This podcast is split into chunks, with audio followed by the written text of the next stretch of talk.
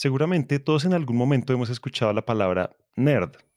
Sí, les hablamos de esos del colegio o la universidad que eran súper juiciosos a la hora de estudiar y que también eran muy inteligentes.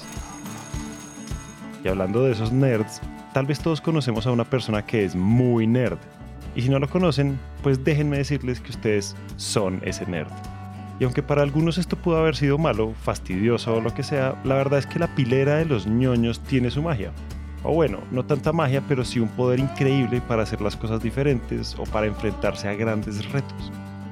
Si les decimos esto es porque el reto a través de esta historia que ustedes escucharán hoy no es cualquier reto, pues los protagonistas de este episodio han llevado su nivel de conocimientos y gusto por el aprendizaje a otro nivel.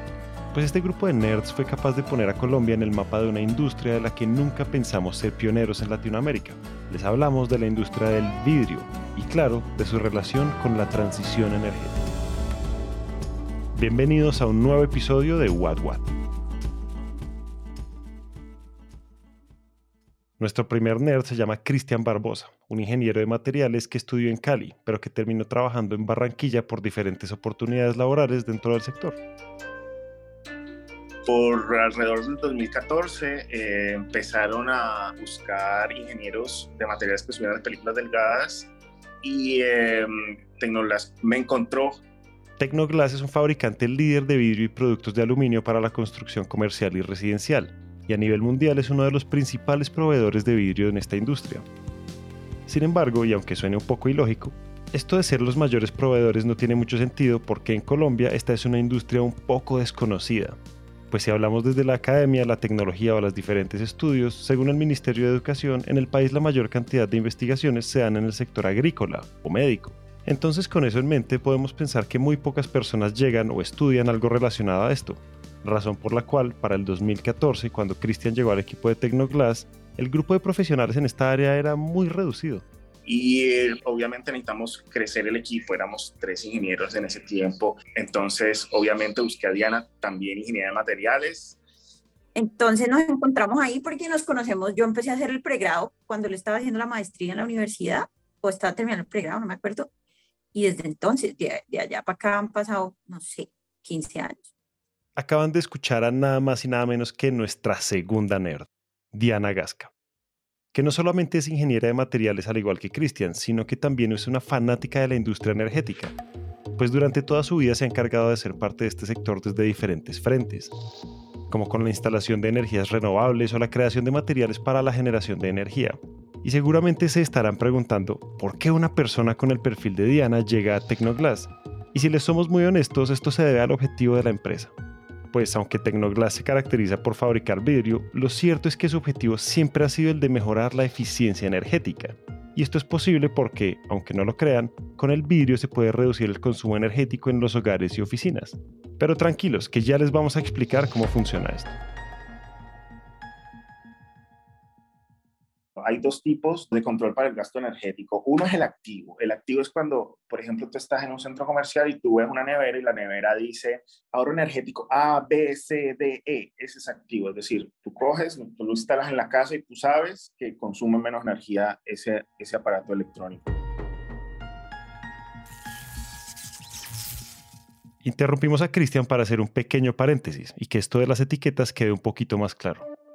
Todos los electrodomésticos que nosotros encontramos en tiendas o supermercados tienen una etiqueta amarilla con una clasificación que va, como dijo Cristian, de la A a la G, donde A es la mejor clasificación y G es la peor.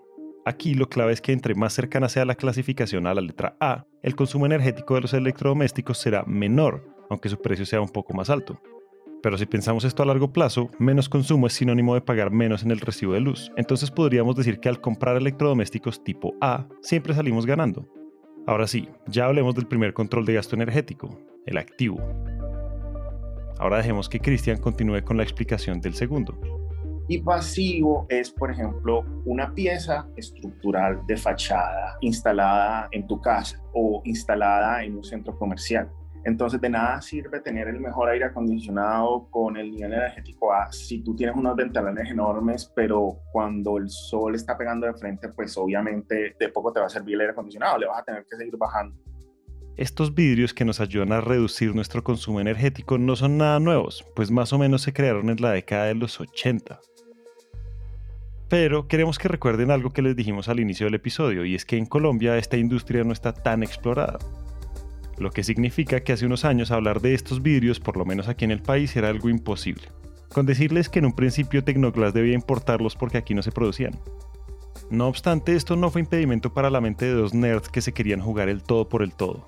Pues Cristian y Diana empezaron a convertir todo esto en una realidad, y hoy en Colombia, un ejemplo de estos vidrios se puede encontrar en las neveras que usan las tiendas de barrio o supermercados, esas donde podemos ver las bebidas que se ofrecen. Estas neveras tienen un vidrio fabricado por Tecnoglass que no permite el ingreso de calor, lo que significa que sea lo que sea que vayamos a tomar va a tener la temperatura deseada. Mm, y sí, sabemos que a simple vista el vidrio de una nevera pareciera no marcar la diferencia. Pero piensen por un momento en lo que esto significa en países que tienen estaciones, donde por temporadas pueden tener temperaturas completamente opuestas. Para no irnos muy lejos, en Estados Unidos en verano las temperaturas pueden alcanzar 35 grados centígrados, mientras que en invierno pueden llegar a los menos 35 centígrados. Entonces, claro, el contexto es que tú necesitas una fachada con un vidrio que eh, no te permita eh, en invierno perder calor de tu casa o apartamento y en verano pues que no ingrese para que no gastes más aire acondicionado. Entonces así controlas el gasto energético. Ahí es donde entra Tecnoglass.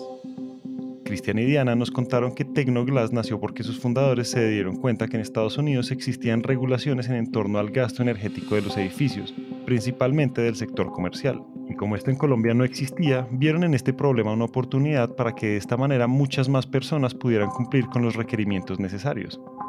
Pero recuerden que por estos días en Colombia este tema apenas era un mundo en el que se estaba incursionando y teniendo avances. Por lo tanto, para Tecnoglass lo más viable era hacer una transferencia de tecnología, lo que significaba que ante esa falta de garantías en el país y para evitar empezar desde cero un proyecto, lo mejor era aliarse con otra empresa, que les permitiera no solo crear retos a través de los procesos que ya existían ahí, sino que también pudieran capacitarse en torno al uso de una tecnología que al menos aquí en Colombia era desconocida. Y así fue que abrieron una planta en Barranquilla, viendo en esta industria una oportunidad. Sin embargo, con el paso de los años, las regulaciones cambiaron y por lo tanto Tecnoglass también se tuvo que adaptar últimamente y sobre todo desde la pandemia, eh, también ha vendido demasiado, demasiado lo que es el sector de habitacional y vivienda en Estados Unidos. O sea, eh, recordemos que eh, en Estados Unidos cada, como cada cuatro años eh, fortalecen las regulaciones ambientales para controlar el gasto energético. Entonces cada vez se ponen más pidiendo vidrio de mejor rendimiento y de mejores especificaciones para controlar la pérdida térmica. ¿Cuál es el reto? El reto es exactamente ese, diseñar nuevos recubrimientos que nos permitan suplir la demanda del mercado. Y así lo estamos haciendo. Y una de esas mejoras de las que habla Cristian hoy se conoce como Low E. Un recubrimiento Low E no, básicamente es un entramado de capas con nanómetros de espesor, ya como centésimas del espesor de un cabello humano, que se combinan para cambiarle al vidrio sus propiedades térmicas y sus propiedades ópticas. Lo que hace el recubrimiento es reflejar o repeler los rayos infrarrojos, que al final es lo que calienta las estructuras. De hecho, es un tema muy conocido. Si hay nerds que, o ingenieros físicos o, físicos que estén escuchando el podcast, pues eh, ahí es, de, de, eso se trata el asunto. Y aunque la explicación de Cristian y Diana sea muy técnica, para quienes no somos ingenieros de materiales o no sepamos de la composición del vidrio, básicamente así es como funcionan sus procesos de producción. Y a pesar de que en este proceso no sea muy evidente la transición energética, pues queremos decirles que lo que hace Tecnoglass va más allá de solo ahorrar energía. Nosotros somos un paso de la cadena de valor del vidrio. Digamos, somos un paso que le agrega valor a un material que ya existe, que es el vidrio. Entonces, de atrás viene como la producción del vidrio arquitectónico y esa industria se está descarbonizando, uh, tratando de reemplazar con hidrógeno y con oxígeno, pero apenas van como en la primera planta, en, creo que es en Suecia, no, es en Reino Unido, que es Pilkington, la empresa que lo está haciendo, que de hecho fue la primera que hizo recubrimientos de si, si no estoy mal también. Bueno, esa es una parte como de la descarbonización, pero es importante porque en el balance de vida útil del vidrio, digamos, está toda la energía pues que trae el vidrio para ser hecho. Para este punto en la conversación con Cristian y Diana nos dimos cuenta que es relevante comprender la composición del vidrio, ya que esto nos permite a la vez reconocer algo muy valioso en el proceso que realiza Tecnoglass, y es que al manejar ciertos materiales, metales preciosos, plasma, entre otros, y hacer uso adecuado de los recursos en esa producción, es decir, conocer las cantidades y no generar ningún desperdicio, se logra obtener todo un balance en el consumo. Y la otra cosa es que hay otras, digamos, tecnologías que utilizan, que se utilizan para hacer el control energético. De hecho, hay plásticos que metalizan, no sé, eso es lo más común de ver. Pues, ¿qué, qué diferencia entre esa y esta? Digamos, la otra puede ser más barata, pero nosotros hacemos capas de nanómetros de espesor. Entonces, el gasto de esos metales que nosotros hacemos, que es un tema crítico de la transición energética, es racionado. O sea, porque nosotros hacemos capas de uno, dos, tres, unos pocos átomos de espesor. Y eso, pues, asegura, digamos, el uso racional de los materiales. Entonces, creo que ese es como el, el rol de nosotros dentro de la transición energética. Al inicio de este episodio les dijimos que una de esas cualidades de los nerds es que se arriesgan y que se le miden a cualquier reto. Y ustedes son testigos que en esta historia Cristian y Diana sí que lo han sido porque si hacemos un breve resumen hasta aquí, pues se le midieron a estudiar una carrera que muy pocos conocen, se metieron con toda esta industria que también es todo un mundo por descubrir y para rematar, la siguen dando toda para resolver muchas hipótesis dentro del mercado. Este tipo de trabajo es apasionante, este tipo de tecnología es apasionante todo el día, porque todos los días encontramos un problema diferente. O sea, mira que te estamos diciendo que tenemos este ingenieros físicos, tenemos un problema diferente que no sabemos cómo solucionarlo y tenemos prácticamente que, y, y, hace unos días hablábamos con Diana, o hace unos tiempos hablábamos con Diana y con el resto digo, prácticamente hacemos tesis, una tesis doctoral por problema, tratando de arreglarlo. Entonces, son problemas muy complejos, o sea, eh, es, es, un producto no estructurado, llamémoslo así. Entonces, nuestros pares, no tenemos pares en el país como con la misma experiencia. De hecho, eh, nosotros aprendimos esta técnica con otra aplicación. Entonces, cuando entramos acá fue como un curso intensivísimo de óptica, películas delgadas a nivel industrial y bueno, mucho montar la planta desde cero porque desde que la construyeron, eh, resolver los problemas todos los días y ahora, bueno, eso, eso tiene sus desventajas porque es muy absorbente en la vida de uno. Pero también tiene sus ventajas y es que uno es el pionero en todo lo que hace. Y es que ser los pioneros implica mucho, pero mucho trabajo de todo tipo. Buscar y traer la tecnología, apropiarla a los procesos, capacitarse cada vez más y llevar todo esto a la práctica de una forma muy responsable para que pueda perdurar en el tiempo, porque básicamente esto es lo que permitirá la implementación de nuevos diseños y de nuevas formas de ofrecer los mejores productos.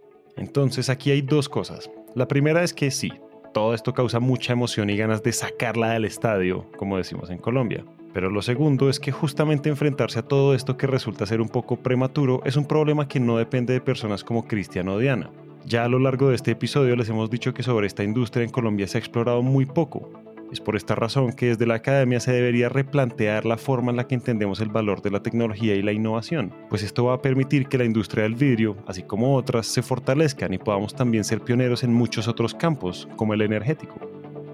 Pues desde el punto de vista em, profesional y personal, a una Colombia le falta y al Estado le falta invertir mucho en investigación y a la academia le falta mucho en darse cuenta de cuáles son las necesidades de, de la industria y del mercado. ¿Por qué?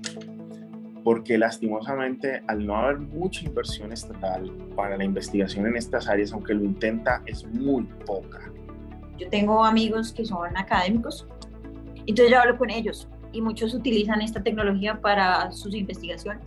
Pero cuando yo les digo el tamaño del equipo que tenemos nosotros acá, no sé, se van de para atrás, por más de que ellos estudien o trabajen en el MIT o en Georgia Tech o en, no sé, las universidades más prestigiosas del mundo, nunca ninguno de ellos ha visto ni ha usado un equipo como estos.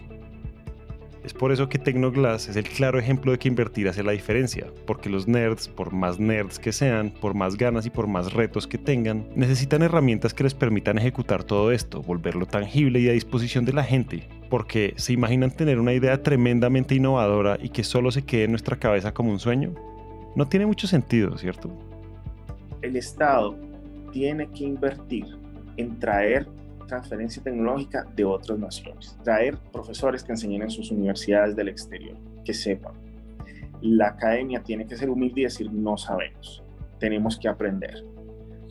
Y es con lo que me he encontrado eh, en las universidades, muy, muy contado el doctor, el profesor, que en realidad le apetece y quiere aprender más sobre esto. Em, de hecho, tenemos en, en, esta planta de coating, nosotros hemos eh, recubierto vidrios para análisis en la Universidad de Santiago de Cali y ahora se están haciendo ciertos desarrollos en la industria, pero en, en, la academia, perdón, pero porque la industria ha decidido invertir. Cuando la industria invierte y decide invertir fuerte y reinvertir eh, fuerte en, en, nuevos desarrollos, en desarrollos avanzados, poco a poco se empiezan a ver los frutos. Además, hay algo que no les hemos dicho, y es que hoy Tecnoglass hace parte del selecto grupo de 13 empresas colombianas que hace parte de la Bolsa de Valores de Nueva York. Sí, así tal cual. Y esto es solamente el resultado de apoyar a esas industrias que aparentemente son invisibles, pues cuando se creen esos nerds que están dispuestos a darla toda, los resultados son maravillosos. Con decirles que en Estados Unidos hay edificios enteros en Times Square o en el centro de Miami con sello Tecnoglass. Y aunque hasta aquí pareciera que les estamos diciendo que la responsabilidad solo es de las empresas, lo cierto es que nosotros desde nuestra posición también podemos hacer algo al respecto, podemos incentivar el amor por este tipo de temas y tener los ojos abiertos para que nunca más ignoremos esas industrias que pueden llegar a ser gigantes. Esto nada más es una semilla y nada más es un principio para lo que viene. No solamente el petróleo se vive y no solamente de, de, materias primas básicas, el país se puede, puede llegar al desarrollo y, y es tiempo de que Colombia ya despegue, está en una posición tan estratégica en el mundo que, que esto se puede convertir en una fábrica del mundo si quiere y sobre todo si, si los industriales, el Estado y las universidades se alinean para que ocurra. Hasta acá llegamos hoy. Esperamos que este episodio haya prendido el bombillo de las ideas. Y si les gustó lo que oyeron, los invitamos a dejar una reseña de 5 estrellas en Apple Podcast o a seguirnos en Spotify. A Diana Gasca y a Cristian Barbosa les damos las gracias por compartir su experiencia y sus historias. Si están interesados en conocer más sobre soluciones energéticas, los invitamos a que nos sigan en nuestro LinkedIn Empresas Gas Gas Vida Gas. Ahí van a encontrar artículos, invitaciones a webinars y mucho contenido valioso alrededor de la energía. Este episodio de What What fue dirigido y producido por Natalia Hidárraga y Valentina Barbosa, editado por Carlos Bernal. Diseño sonoro por Santiago Bernal. El trabajo gráfico es realizado por Luisa Ríos y todos los episodios son alojados en Spreaker.com. Esta es una coproducción de Empresas Gasco y Naranja Media. Yo soy Julián Cortés, muchas gracias por escuchar y nos vemos en el próximo episodio.